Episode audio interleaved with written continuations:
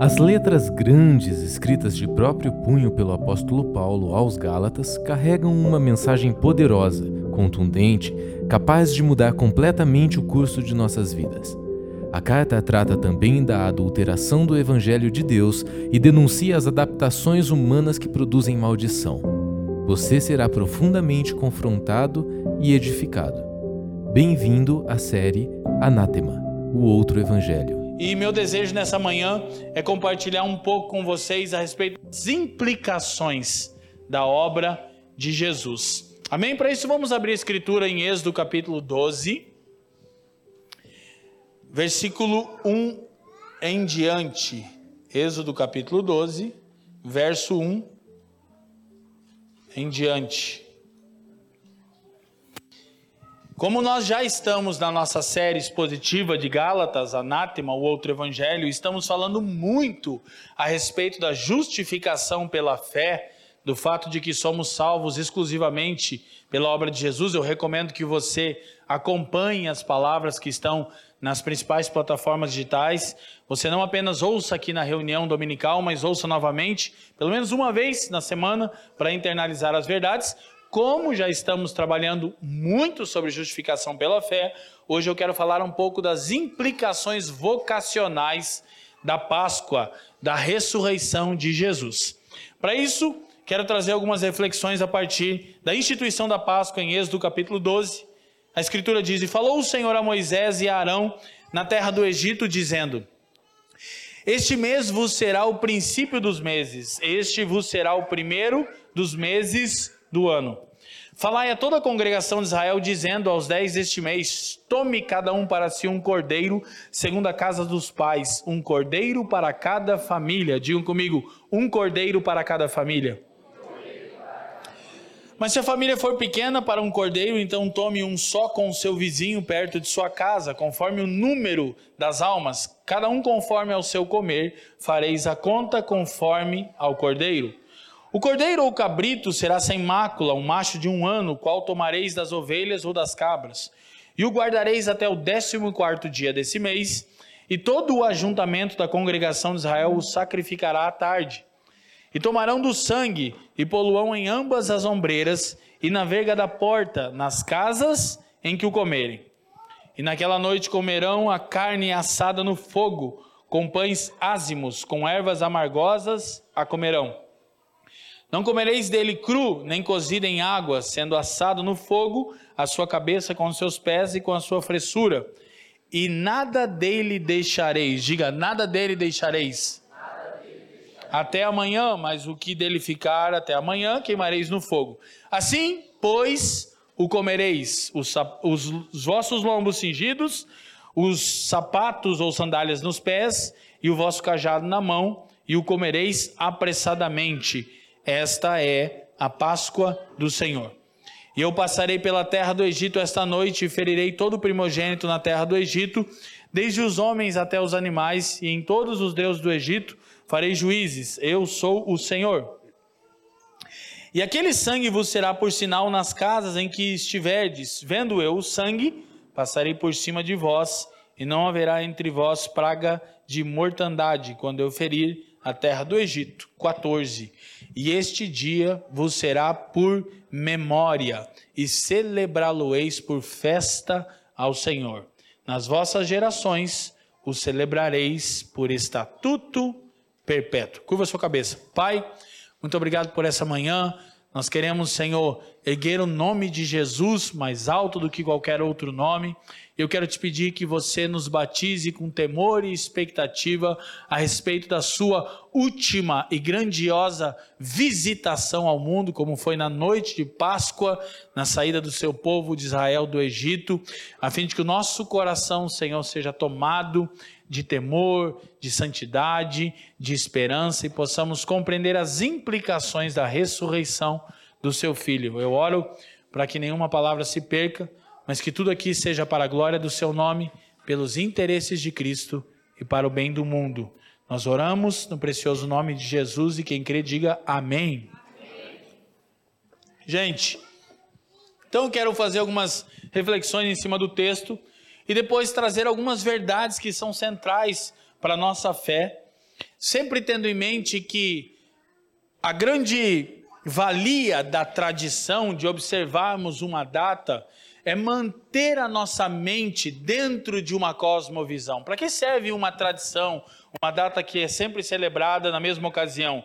Para que o nosso calendário seja o calendário de Deus, para que tenhamos em mente. Então, quando nós olhamos para o texto de Êxodo 12, é do conhecimento da maioria de nós, se não todos, que a Páscoa é instituída aqui na saída dos filhos de Israel do Egito. E há vários é, princípios importantes para nós aqui. A gente vai conversar um pouco a respeito de alguns deles e depois vamos olhar as implicações. Primeiro é interessante olharmos o verso 2, deixa claro que essa data foi tão significativa na história do povo de Israel que o calendário deles foi alterado. Então Deus disse: Esse será o primeiro dos meses. A partir da ocasião da Páscoa, Israel começou a contar o tempo diferente. Então, você percebe que a primeira implicação da Páscoa é que ela altera o nosso calendário. Que ela faz com que vivamos a partir de uma outra cronologia, de um outro tempo, não mais de um calendário terreno, mas de uma cronologia eterna, de uma perspectiva celestial.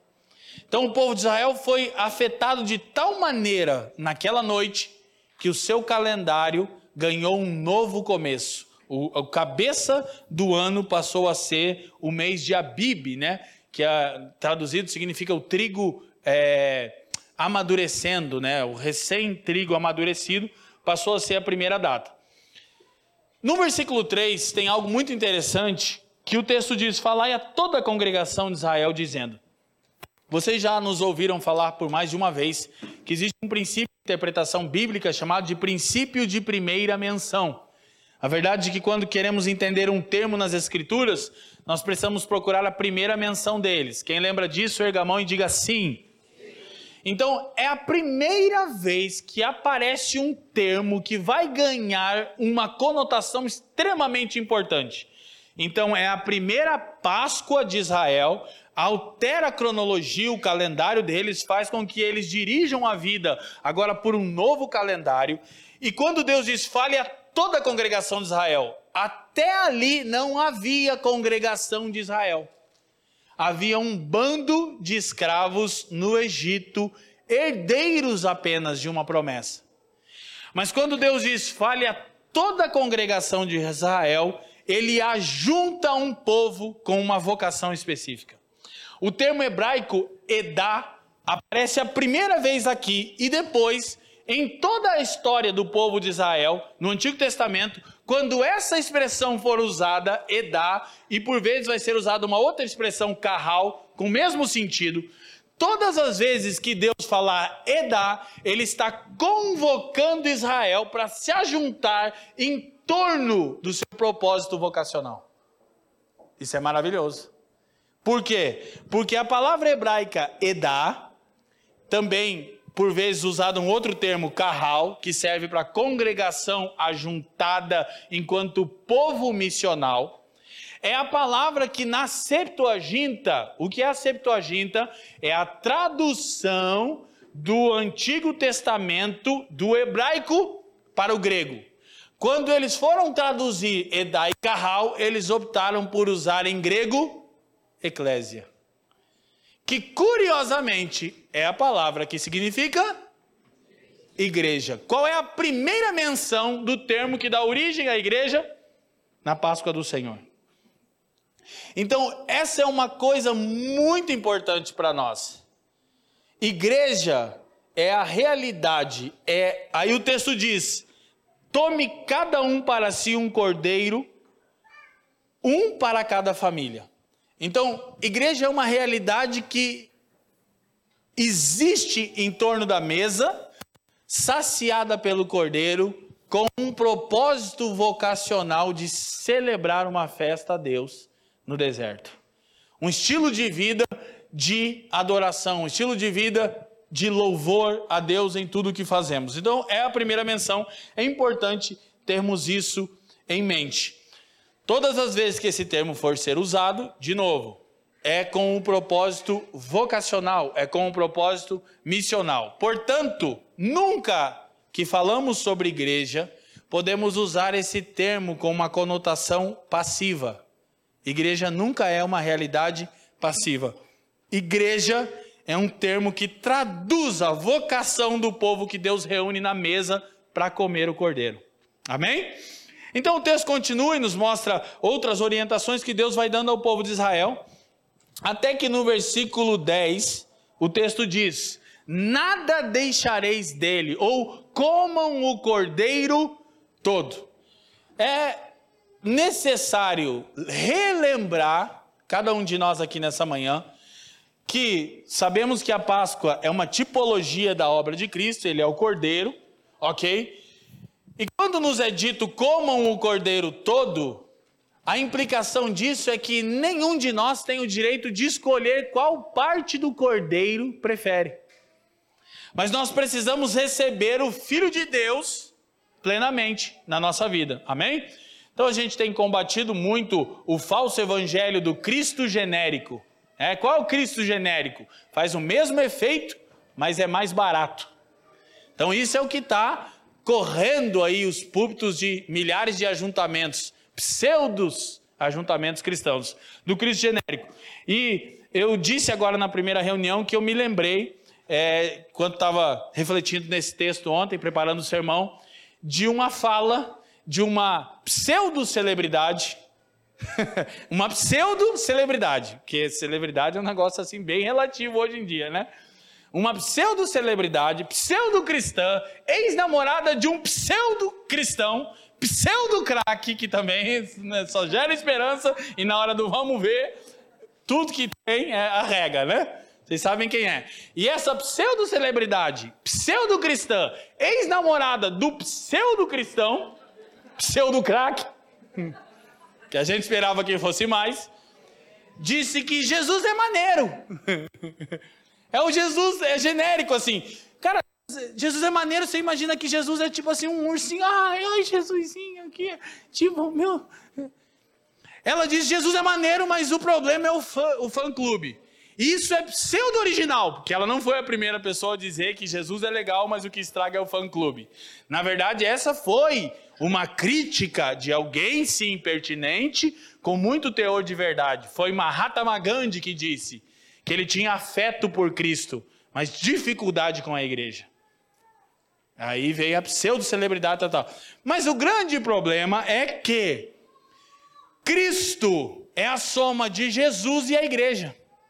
Então, quando nos é dito que nós não temos autonomia para escolher que parte de Jesus nós queremos, significa que para estar em Cristo você precisa estar na. Não tem esse papinho de que o que estraga é o fã-clube. Por quê? Porque cada vez mais a gente está vivendo as implicações do espírito da nossa época. Qual é? O individualismo. Então, para facilitar, e vocês sabem que isso já é uma estatística, estava observando alguns analistas falando sobre isso. Há muitas igrejas com dificuldade para retornarem, porque o povo acostumou com o culto online. Que fala a verdade, tem coisa melhor do que um cultinho online, daquele que você dá aquela bocejada, daí dá uma, muda ali o canalzinho, dá uma olhada ali no, no caldeirão do Hulk, aí volta. E algumas pessoas aqui vai ter todo aquele argumento de o alcance, tá, tá, tá, tá, ah, eu já sei. Mas algumas pessoas, na verdade, e muitos colegas pastores, além de achar que nós sofremos de algum problema muito grave por, ter fechamos o, por termos fechado o prédio por 11 meses, estão maluco, a igreja! Elas me diziam que eu tenho que fazer culto online. Eu, tipo, mas culto online já não, já não conversa. Culto online já não deu, já não é culto. E a gente não fez. E não faremos, né? E a gente se nega a fazer. Mas agora tem a igreja no metaverso também, para os irmãos poder, os avatares deles participar do culto sem ter que olhar na cara daquele irmão com bafo domingo pela manhã. É uma luta. Não é verdade? Você diga, diga para o irmão que está do seu lado, cara. Aleluia. Glória a Deus. Glória a Deus. Então, gente, não tem essa de Jesus é legal, mas o fã-clube é quem estraga. Comam o cordeiro todo, dele nada deixareis.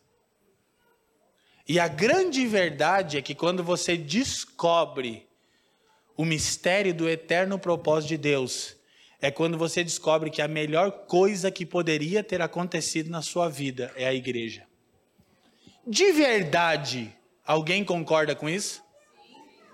Eu não estou levantando a mão aleatoriamente. Eu, se você me perguntar, a melhor coisa que existe na minha vida é a igreja. Inclusive, não existiria a minha vida sem a igreja. Tudo que eu sou, somos e muitos de nós orbita em torno da igreja de Jesus.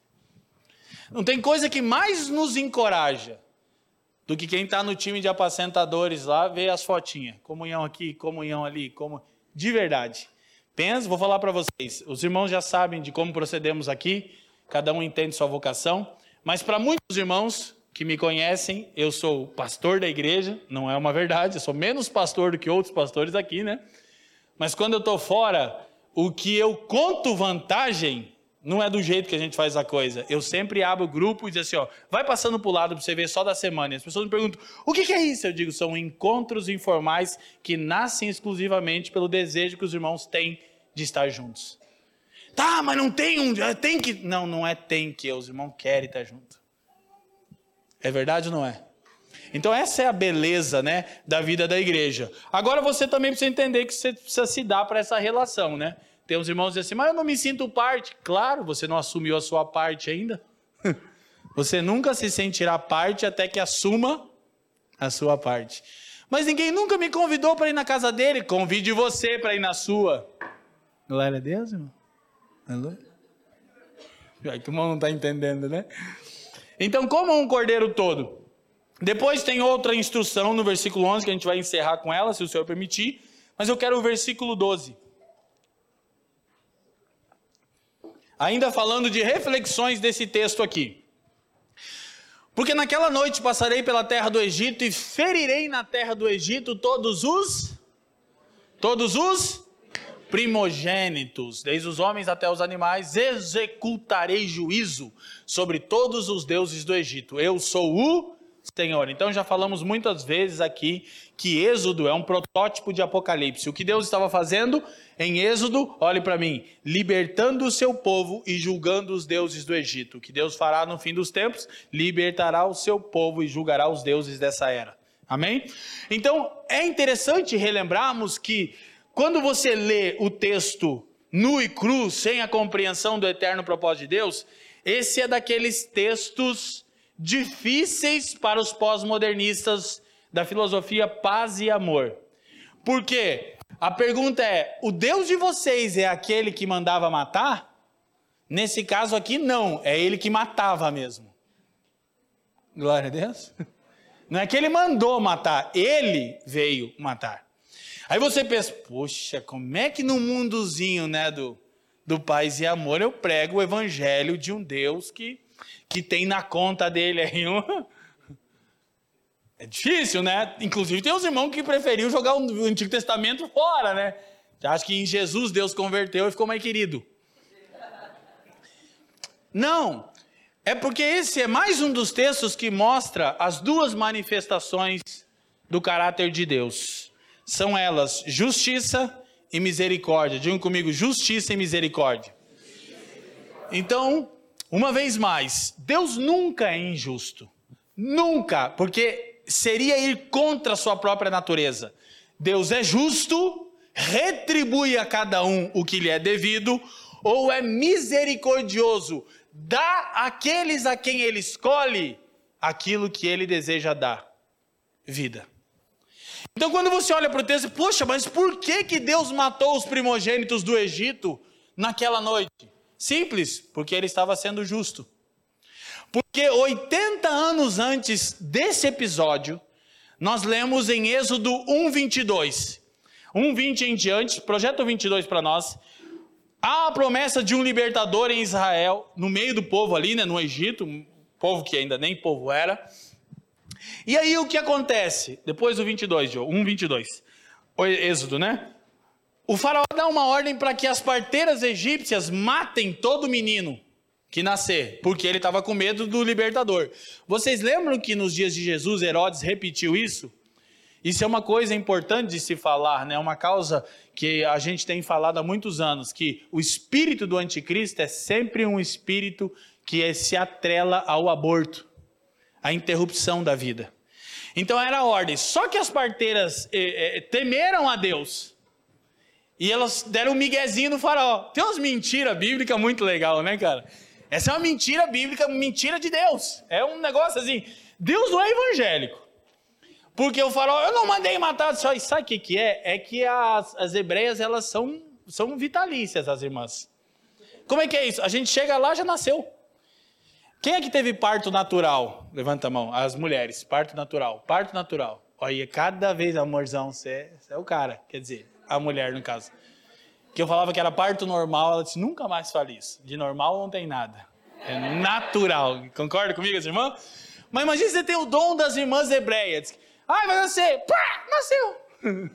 Mas aí o faraó disse, não, então é o seguinte, tenho que matar essas crianças, os primogênitos machos Estou temendo um libertador. Então ordenou o faraó a todo o seu povo, dizendo: A todos os filhos que nascerem aos hebreus lançareis no. Mas as filhas deixarei ir. Isso 80 anos antes. Aí Moisés é poupado, você sabe, é colocado no cestinho. Daí o nome Moisés, tirado das águas, tira ele e se torna libertador. 80 anos depois ele volta. E Deus começa a julgar os deuses do Egito. Qual é a primeira praga? As águas se tornam em as águas do Nilo se tornam em sangue. O que Deus estava dizendo a Faraó? Eu vi o que você fez, eu vim acertar as contas. Nunca injusto, justo ou misericordioso. Vou até te dar uma dica nas suas orações. Não diga, Deus, faça justiça a mim. Diga, Deus tem misericórdia de mim. Lembra que o pecador que foi justificado em Lucas 18 e que ele dizia, tem misericórdia de mim. O fariseu dizia, eu quero de volta o que é meu. Olha, cuidado. Quer mesmo? Reste! Você quer de volta? Eu te dou. Cuidado, né? Então nós precisamos ter em mente isso. Deus não estava sendo injusto. Deus não tem prazer nisso. Deus estava sendo justo. E com os judeus ele foi misericordioso.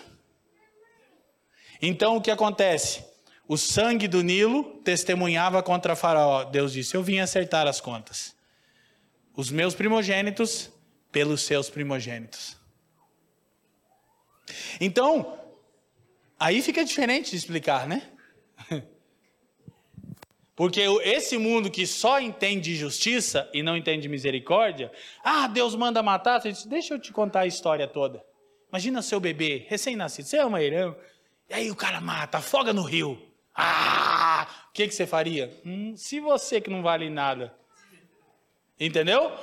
Então, o nosso Deus não é incoerente. Mas uma coisa acontece aqui. Deus não necessariamente poupa os primogênitos de Israel. Ele os toma para si. Não é que, ai, deixou meu primogênito vivo. Há controvérsias, porque agora vai viver exclusivamente para mim. De maneira que Deus disse: decidi em diante, todo primogênito, it's mine é meu. Então, filho primogênito, irmão, aí começa a crise, né? Quantos primogênitos nós temos aqui nessa manhã? Levanta a mão. Ai, meu Deus do céu. Bem contadinho, deu uns oito. Lá em casa eu sou o terceiro. O que, que é o terceiro, cara? Ah, é. Eu estava eu tava contando pro bem isso, aí ele falou, pai, você é o terceiro gênito. Eu disse, é, é isso aí né, primeiro, o cara não é nem o vice, é o terceiro, não é o caçula, eu era o caçula até a Miriam chegar e acabar com a minha alegria, né? Todo mundo estava feliz quando a Miriam voltou do hospital, só eu que não. Ainda tinha que cuidar dela, né? Que cuidar. Dona Elisete tá ali, não me deixa mentir. Eu ia dar um miguezinho, mas não posso. Aquela coisa de irmão mais velho, criei! Minha mãe tá aqui, criou. Criou nada, criou, mas não criou tanto assim. Então, gente, isto posto, uma coisa acontece: Deus poupa os primogênitos, mas há um mistério. Você já percebeu que na Bíblia Deus tem um negócio de inverter primogenitura? O que não era primogênito se torna primogênito? Então, não há uma relação a primogenitura biológica aqui. Há um princípio que Deus está estabelecendo. Todo aquele que pertence ao seu povo é primogênito de Deus. E o que é curioso nisso? Ouça, o primogênito era responsável por cuidar dos negócios do pai e por levar o nome do pai. Então, se você, como eu, é terceiro gênito, segundo gênito, quarto gênito, não se preocupe, porque em Cristo todos somos primogênitos. Mas isso não é apenas um privilégio. Confere a nós uma responsabilidade. De novo, como nós sempre falamos dominicalmente, especialmente agora sobre a justificação pela fé, hoje eu quero falar um pouquinho sobre as implicações da ressurreição. Porque a gente pode correr o risco de estar aqui celebrando mais um domingo de Páscoa naquela postura passiva. Ai, obrigado, Jesus, por essa vida tão tranquila que você me deu. Não. A ressurreição de Cristo celebrada na Páscoa, preste atenção, confere responsabilidade a nós. Qual o papel do primogênito? Cuidar dos negócios do Pai. Você lembra quando Jesus, Maria não encontrou três dias em Jerusalém, Lucas 2, e ela, quando encontrou, disse: Menino, por que, que você fez isso? Nos deixou tão desesperados e tal. E o menino, com 12 anos, disse para ela: Por que, que você estava me procurando? Haveria outro lugar que eu deveria estar, que não na casa do meu pai? Ele diz assim: Você não sabe que me convém cuidar dos negócios do meu pai? Então, qual é o papel do primogênito? Diga: todo primogênito é responsável por cuidar dos negócios do pai. A pergunta é: você está cuidando dos interesses do pai? Aí é tão interessante que quando o autor de Hebreus está lembrando esse dia de Êxodo, eles celebram a Páscoa, saem, Deus desce no Monte Sinai, aquela visão terrível, fumaça, um monte fumegando, Moisés vai receber a lei e tal. Ele diz, irmãos, nós não chegamos a esse monte. Olha o que diz Hebreus capítulo 12. É, deixa eu ganhar um tempinho aqui, olhar direto o texto. Hebreus capítulo 12. Ele está relembrando esse, essa ocasião aqui, tá? O versículo.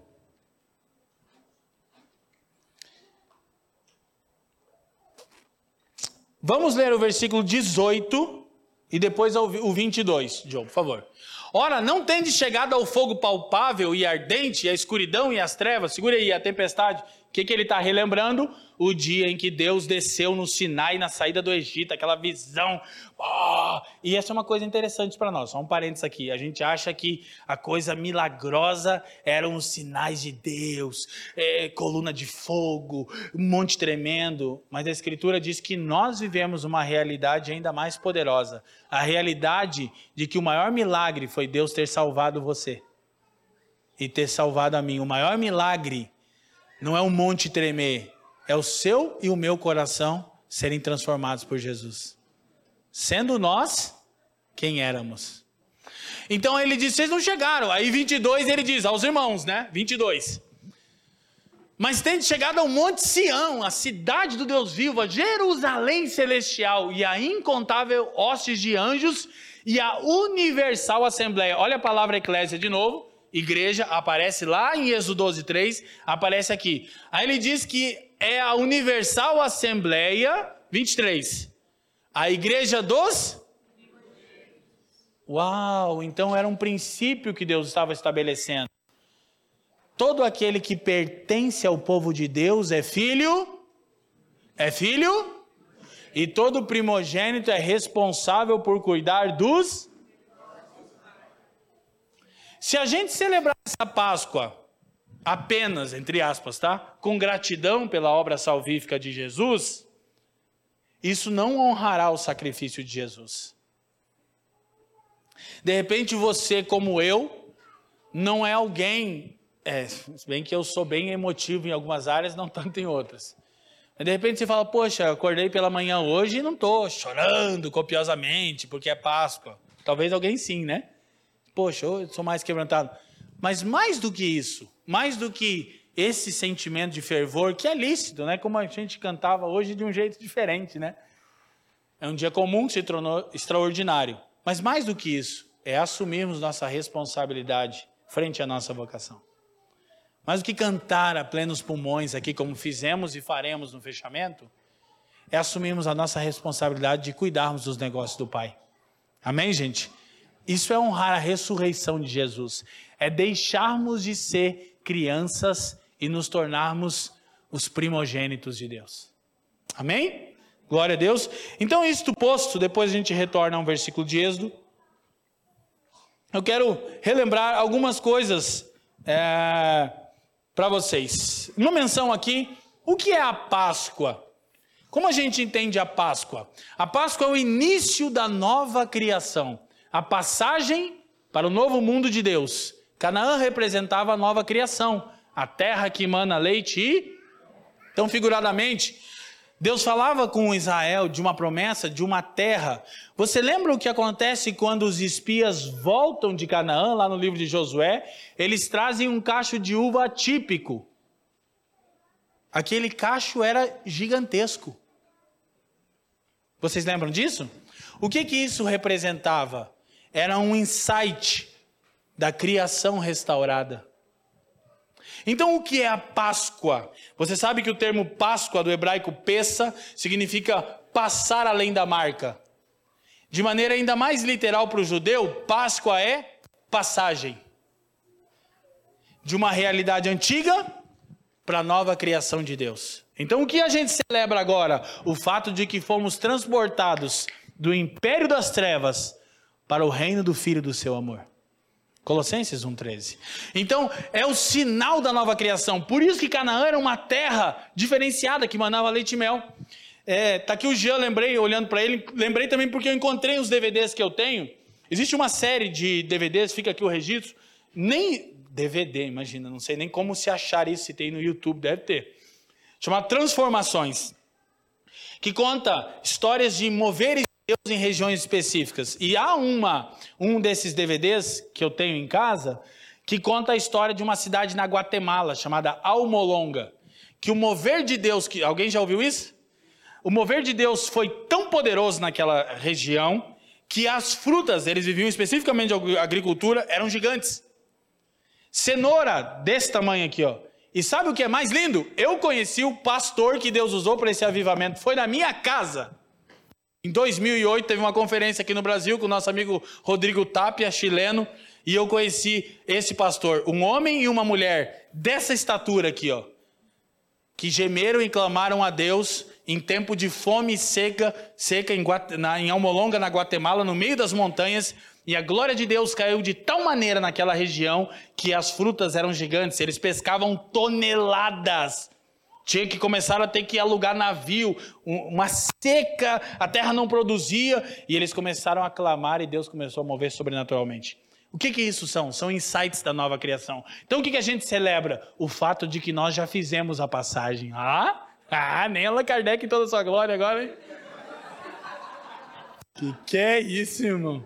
É de deixar o Kardec com inveja, né, cara? Eu já passei, eu não vou passar. Até o Platão, Platão queria passar no mito da caverna, a gente já foi, Platão. Então a Páscoa é o início da nova criação. Agora escute, precisamos viver como pessoas que pertencem à nova criação, com a mentalidade eterna. Então, uma outra verdade sobre a nova criação e a mais importante verdade sobre a nova criação, a principal característica da nova criação, não haverá mais morte. Qual é a grande notícia do Evangelho? Que Cristo Jesus triunfou sobre a morte. A gente já vai ver essas implicações de maneira bem intencionais na nossa vida, mas essa é a base da pregação apostólica e da fé dos cristãos. De maneira que 1 Coríntios capítulo 15, versículo 14, nos diz o seguinte: e se Cristo não ressuscitou, é vã a nossa pregação e é vã a nossa Fé. Então, toda a nossa fé se embasa no fato de que Jesus ressurgiu dentre os mortos. Então, dias atrás, é, encaminharam um vídeo para mim de um pseudo pastor, tem muito pseudo, né? Não é à toa que Martin Lloyd Jones falava de conversões psicológicas. Não eram conversões de novo nascimento. Um pseudo pastor é, esquerdista, que tem o meu sobrenome, infelizmente, dizendo aí num programa, é uma, é uma luta, né? E aí as pessoas indagaram ele naquele programa, onde estavam ali os intelectuais, tal. indagaram ele sobre a ressurreição, que a ressurreição é uma loucura para este mundo. Perguntaram, mas Cara, Jesus ressuscitou? Aí ele disse: Olha, não é que ressuscitou assim, ressuscitado. É no coração dos discípulos. Aí Paulo disse assim: então não existe cristianismo. Se Jesus não levantou dentre os mortos, nossa fé é inútil. Aí você também entende a outra implicação. Se Jesus levantou dentre os mortos, agora tudo mudou para os que creem. E a grande questão é que talvez a gente ri do pastor esquerdista, mas não vive com a consciência de que Cristo ressuscitou. E a gente vai ver já já algumas implicações que são práticas disso. Então a pregação apostólica era Cristo crucificado e ressurreto, Atos 17, 18. Inclusive é isso que deixa os filósofos estoicos e epicureus perplexos em Atos, quando Paulo começa a pregar a ressurreição. Lucas registra que, olha, cara, que os gregos tinham um dom para falácia violenta, para fábula. Mas quando Paulo começa a pregar a ressurreição, os caras falam: olha, a gente já falou abobrinha. Meu Deus do céu, que nós fica aqui nessa Grécia sem ter o que fazer. Mas esse aí é o campeão. O quê? Eles achavam que a ressurreição era um Deus, inclusive. Hein? Jesus e a ressurreição? O que, que seria? É a mulher desse Jesus? E Paulo disse, tá difícil.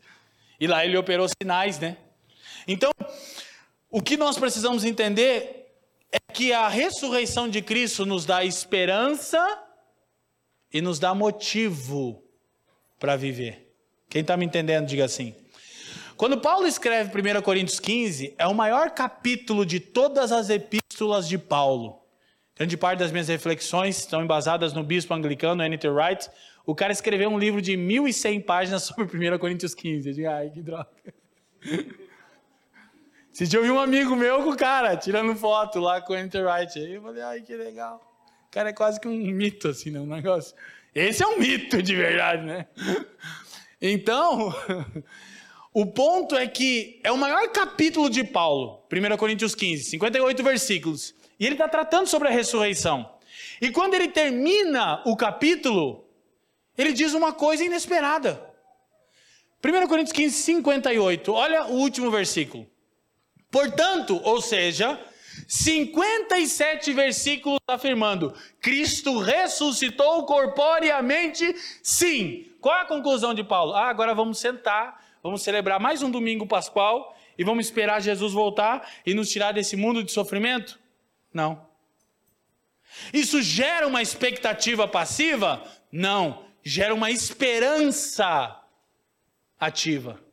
Ele diz, portanto, já que Cristo ressurgiu dentre os mortos, meus amados irmãos, sede, primeira coisa que a ressurreição causa em nós, firmeza. Então, qual é a verdade que eu e você temos que nos confrontar no dia mal? É que se no dia mal a gente balança muito ou até cai, é porque nos falta uma perspectiva clara da ressurreição. E a gente vai ver isso. E eu tenho sido provado por isso. E ser de firmes, inabaláveis. E sempre Gente, a característica do povo que crê na ressurreição: abundância. Sempre tem pão. Mas parece que a gente está sempre precisando de alguma coisa. É um texto, ontem eu refletia para procurar o melhor caminho para essas reflexões nossas. E lá no texto de Marcos, cara, é tão maravilhoso quando os discípulos chegam a Jesus no capítulo 14, diz: Mestre, onde você quer que a gente prepare a Páscoa? Então, a Páscoa, ela, ela traz implicitamente a verdade de que os discípulos de Jesus sempre têm pão. Estão sempre prontos para uma mesa posta. As mulheres, aleluia. As coisinhas. São abundantes, são firmes. E aí o texto diz: na obra do Senhor, sabendo que no Senhor o vosso trabalho não é. Se Cristo não ressuscitou, nossa pregação e nossa fé é vã, vazia. Mas se Cristo ressuscitou, olha o que Paulo está dizendo: tudo que a gente fizer, porque Cristo ressuscitou, não vai desvanecer, irá permanecer por toda a eternidade. Você já se deu conta disso? Vai ecoar no novo mundo de Deus. Quem me entende, diga amém. Então, sobre isso nós conjecturamos, citação. É a outra do Paulo. Paulo, uma antes, João, aí que a gente trocou. Paulo não terminou o seu mais abrangente capítulo, tratando da ressurreição de Cristo, dizendo: Bom, agora vamos aguardar nosso glorioso futuro. Jesus ressuscitou, vamos sentar aqui Definitivamente não. Ele disse: sede firmes e constantes, sempre abundantes, porque no Senhor vosso trabalho não é. Então, qual é a implicação da ressurreição? Uma vida intencional, abundante, para a glória de Deus. Ser abundante não é necessariamente ser ativista. Tem mais relação com ser inteiro em cada ocasião do que ter a capacidade de realizar muitas tarefas. Entende? Isso é alguém abundante, alguém que quando está com você, está com você. Não é que pode fazer muitas coisas, que esse ativismo tem nos roubado. Paulo não está falando sobre isso. Ele está dizendo transborde sempre de Cristo, de vida, de encorajamento. Amém, gente? Então, aí nós concluímos. Próxima citação. Se a, se a ressurreição de Cristo é o fundamento de nossa fé, e deve ser, lidaremos de maneira mais firme com as aflições do tempo presente. Qual é a esperança que nós temos no dia mal, gente? Cristo ressuscitou. E por vezes, é a única esperança que teremos. Significa que as coisas vão melhorar? Não. Porque o evangelho cool dos nossos dias usa a ressurreição. Vocês imaginam como nós nos desviamos tanto do propósito de Deus, que em muitos lugares hoje os santos se reunirão para dizer: Jesus ressuscitou, fica tranquilo, tudo vai dar certo na sua vida. E não é isso que o Evangelho diz. O Evangelho diz: Jesus ressuscitou, ainda que tudo esteja dando errado. Glória a Deus. E olha, irmão, que vai ter dia que você vai precisar disso. E que eu vou precisar disso e que a gente vai ser forjado por isso. Tudo que nós temos é a certeza de que Cristo ressuscitou. Como o antigo cântico, porque ele vive, posso crer. Eu tenho uma esperança, porque Cristo está vivo. Isso tem uma, uma coisa muito intencional para nós aqui. O bispo Andrew Wright, comentando esse texto, diz o seguinte: a ressurreição de Jesus estabeleceu uma nova ordem mundial em meio à ordem presente. O futuro de Deus chegou ao presente na pessoa do Cristo ressuscitado, convocando todos a se tornarem pessoas do futuro, pessoas em Cristo, recriadas no presente para partilhar a vida no futuro de Deus. Alguns estudiosos usam o termo escatologia colaborativa. O que é isso? A verdade é de que todo aquele que está firmado na ressurreição colabora para que o plano de Deus seja levado a cabo. Isso é escatologia colaborativa. A gente está cooperando com Deus. Como? Em cada ato de amor, em cada ato de misericórdia, em cada sábado que nós tiramos um tempo para estar com as crianças na Jocum. E é uma coisa que você diz, que valor isso tem? Depende por quem está sendo realizado. Porque Paulo diz o seguinte: lembre-se, no Senhor, vosso trabalho não é. Então, de alguma maneira, olha que coisa gloriosa. De alguma maneira que nós não podemos explicar, o simples ato de alguns irmãos aqui terem estado ontem com algumas crianças, amando as crianças, de alguma maneira, na eternidade toda, isso terá um eco. Porque a Escritura diz: sede firmes, inabaláveis, sempre abundantes, porque tudo que vocês fizerem, porque Cristo ressuscitou, não vai desvanecer. Vai permanecer ecoando por toda a eternidade. Cada vez que recebemos alguém na nossa casa, porque Cristo vive, cada vez que socorremos alguém, porque Cristo vive, por toda a eternidade, isso vai ter um eco. Quem entende, diga assim. Então, para a gente ir para nossa conclusão, que hoje a gente quer terminar de uma maneira atípica, né, cantando ao Senhor. Nossa última menção em um texto bíblico, para encaixar, dois textos bíblicos. É, projeta para nós, Gil. A ressurreição nos dá, de fato, uma esperança certa e segura. Uma clara motivação para vivermos no mundo de uma maneira nova. Se não fosse assim, seríamos os mais miseráveis dentre os homens. Então, a ressurreição nos dá uma esperança segura e nos dá uma motivação para vivermos de uma maneira nova. Por quê? Olha o que o texto de Hebreus, capítulo 2, versículo 14 e 15, nos diz: Visto, pois, que os filhos têm participação comum de carne e sangue, destes também ele igualmente participou, Jesus no caso, né? Para que, por sua morte, destruísse aquele que tem o poder da morte, a saber, o diabo. Olha o verso 15. E livrasse todos que, pelo pavor da morte, pelo medo da morte, estavam sujeitos à escravidão por toda a vida. Preste atenção para a gente finalizar com isso. Ouçam. O que o autor de Hebreus está dizendo é que o que consome a vida de alguém é o medo da morte. Então, quantas coisas nós deixamos de viver por medo da morte? Como assim, Leandro? Traduz. Quantas vezes é difícil para mim e para você dedicarmos um tempo com os nossos filhos sem pensarmos que a gente tinha alguma coisa mais urgente para fazer? Tipo assim, pô, eu vou parar agora e jogar videogame com meu filho, mas o tempo está passando. Inclusive a gente criou um jargão. Tempo é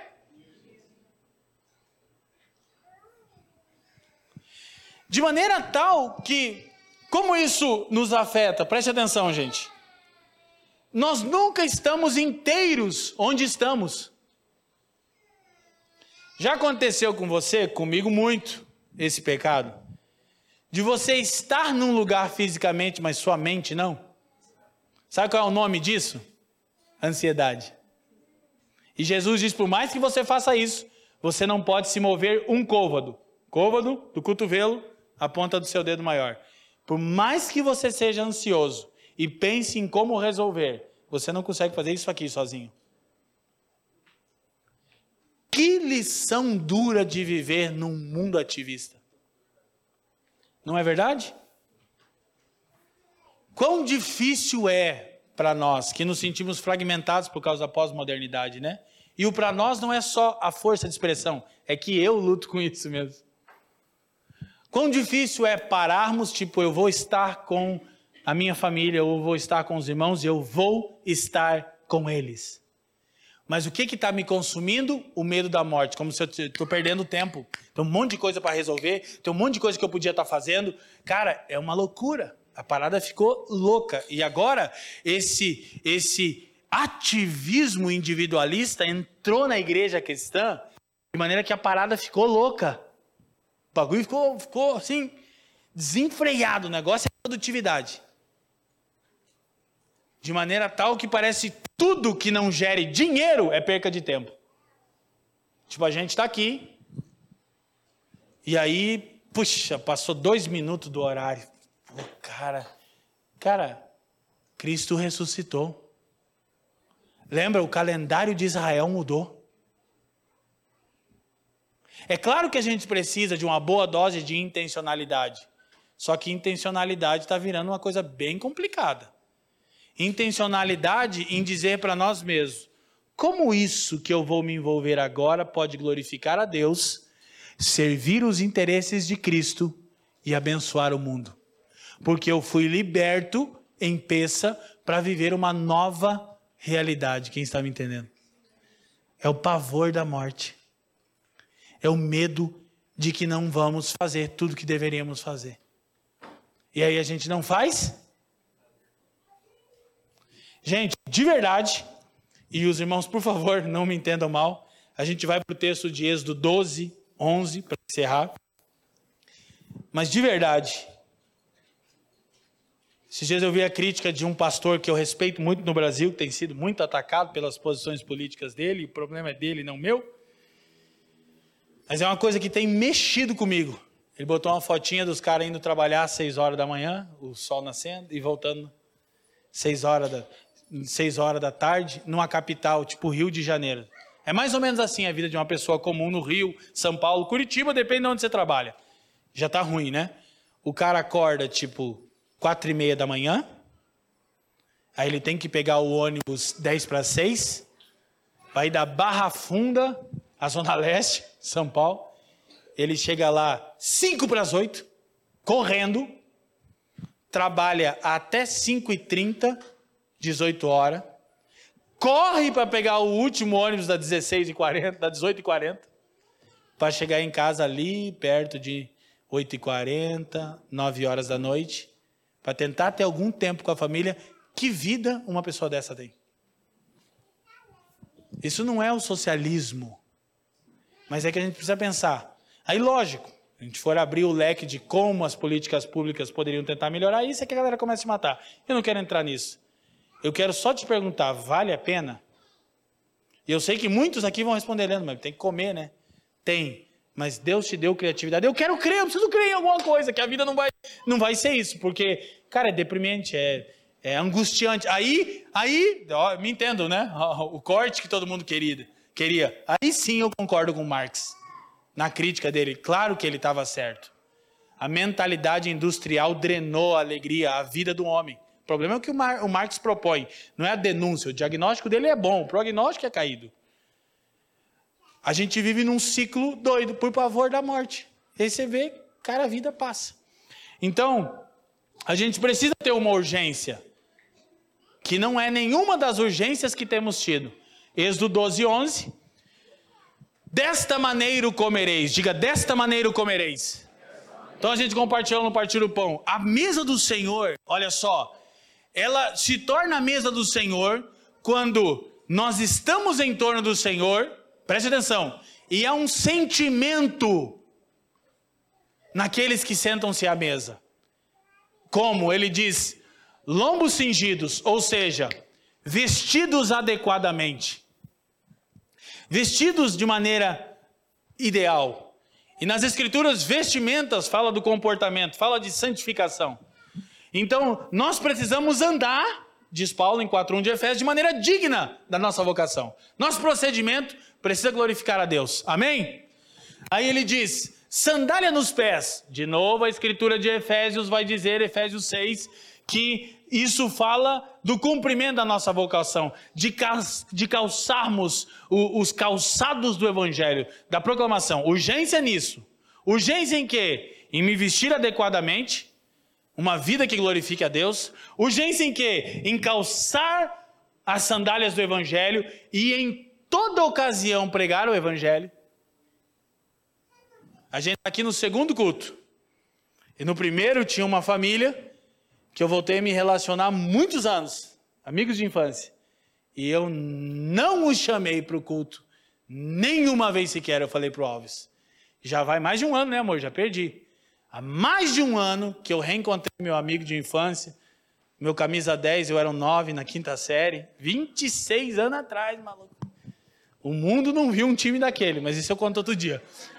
Que azada aí, domingão, pergunta aí pro Joe, cadê o Joe? Puxa, depois pergunta pro Joe como é que terminou, Ana. Mas glória a Deus, os irmãos estão espiritual agora. Mas na vivência e nas ocasiões, sem ficar, vamos na igreja, ele estava aqui.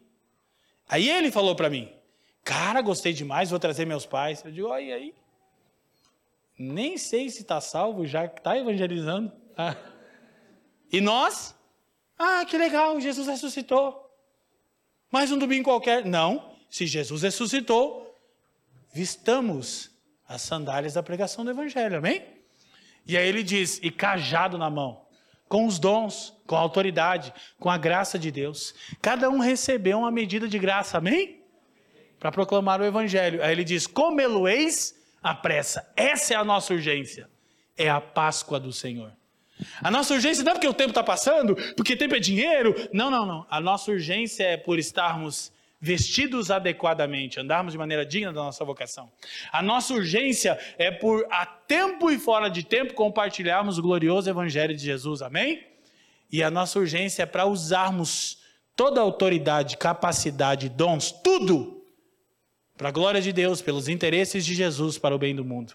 E como que a gente faz isso? Com um sentimento de urgência. Maranata, ora vem, Senhor Jesus.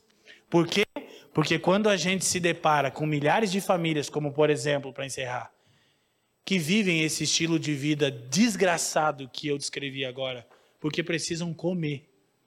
E aí você olha e diz, cara, como se soluciona isso? Aí você chega à seguinte resposta: politicamente falando, não tem solução. O que não nos deveria deixar passivos, não é isso? Mas a gente sabe que por mais que a gente trabalhe para que as pessoas empreendam, criem, etc, etc, não tem como resolver. Aí tem uma única esperança: Maranata. O Senhor veio, o Senhor virá. Amém? Obrigado por nos ouvir. A Família dos que Creem é uma igreja local em Curitiba comprometida com o Evangelho e a vida em comunidade. Para nos conhecer melhor e manter contato, acesse famíliadosquecreem.com.br.